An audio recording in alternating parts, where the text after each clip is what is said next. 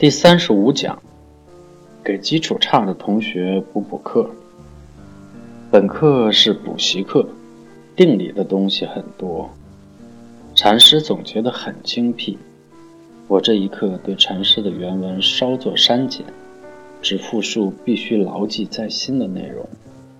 希望每一个喜爱禅论的朋友，都能够每一个字能脱口而出，继而融汇到自己的操作里。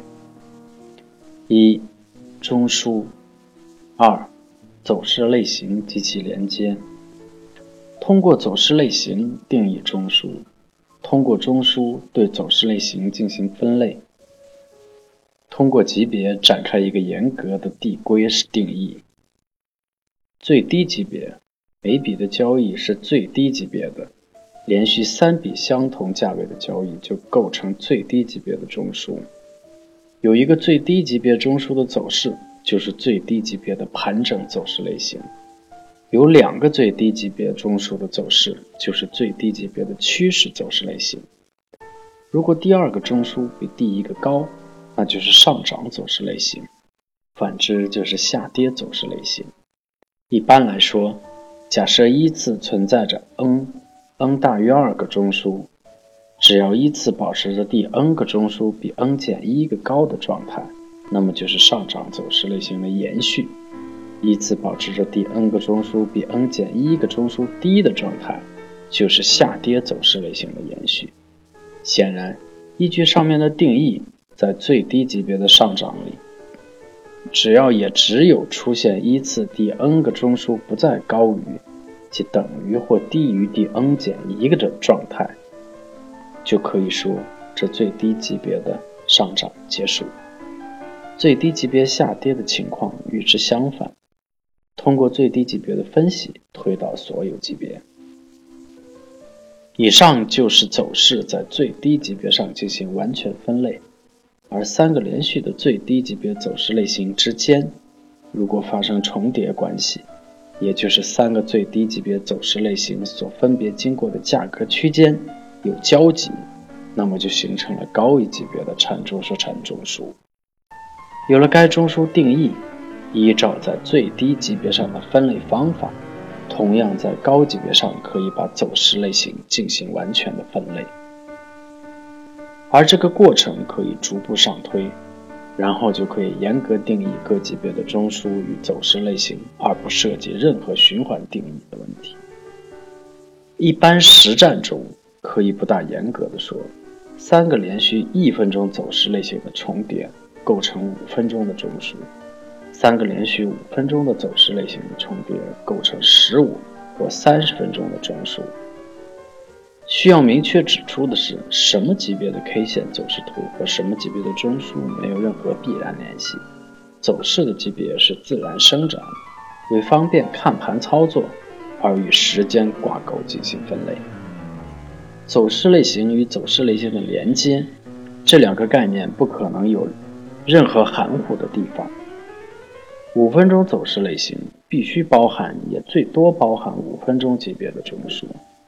至于是一个还是五个，都不影响是五分钟走势类型，只不过可被分类成是五分钟级别的盘整类型还是趋势类型而已。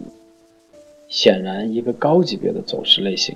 必然就是由几个低级别的走势类型连接而成，但不一定都是次级别的走势类型。例如，小 a 加大 B 加小 b，B 是三十分钟的中枢，由三个五分钟走势类型构成。小 a 小 b 是一分钟走势类型，那么小 a 加大 B 加小 b 这个三十分钟走势类型就能分解成。两个一分钟走势类型和三个五分钟走势类型的连接，但我们还可以通过拆散重分，使得一个高级别的走势类型必然就是由几个次级别的走势类型连接而成。由于中枢里至少有三段次级别走势类型，所以就有了缠中枢缠走势分解定理二：任何级别的任何走势类型。都至少有三段以上次级别走势类型构成。缠中说产走势分解定理一：任何级别的任何走势都可以分解成同级别盘整下跌与上涨三种走势类型的连接。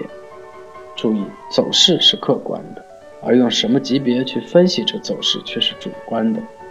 确定自己操作的级别，就是确定自己究竟是按什么级别来分析操作。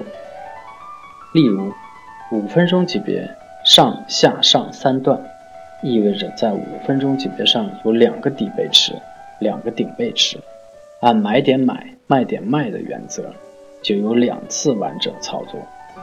而按三十分钟级别看，这里就没有买卖点，所以就无需操作。因此。根据各种情况，你就可以相应定好自己的操作级别，这样就可以按照相应的级别分析操作。也就是说，一旦该级别出现买卖点，你必须进入或退出。也就是说，在你的操作级别上，你是不参与任何调整或下跌走势类型的。根据缠中说禅走势分解定理。很容易就证明缠中说禅买卖点级别定律，大级别的买卖点必然是次级别以下某一级别的买卖点。还用小 a 加大 B 加小 b 的例子来说明：小 a 加大 B 加小 b 等于小 a 加大 B 一加大 B 二加大 B 三加小 b 等于小 a 加 B 一。加 B 二加上 B 三加 B，最后的 B 三加 B 形成三十分钟的买卖点，那么自然其极限点在 B 上。对于 B 进行分解，如果该极限点不是 B 的买卖点，那么就意味着 B 还没有完成，还要延续下去。那么这极限点自然也不会是 B 三加小 b 的极限点，这就矛盾了。但注意，大级别的买卖点不一定是次级别的买卖点。在这个例子里，小 b 可以是一分钟级别的，就不是三十分钟级别的次级别了。所以只能说是次级别以下某一级别的买卖点。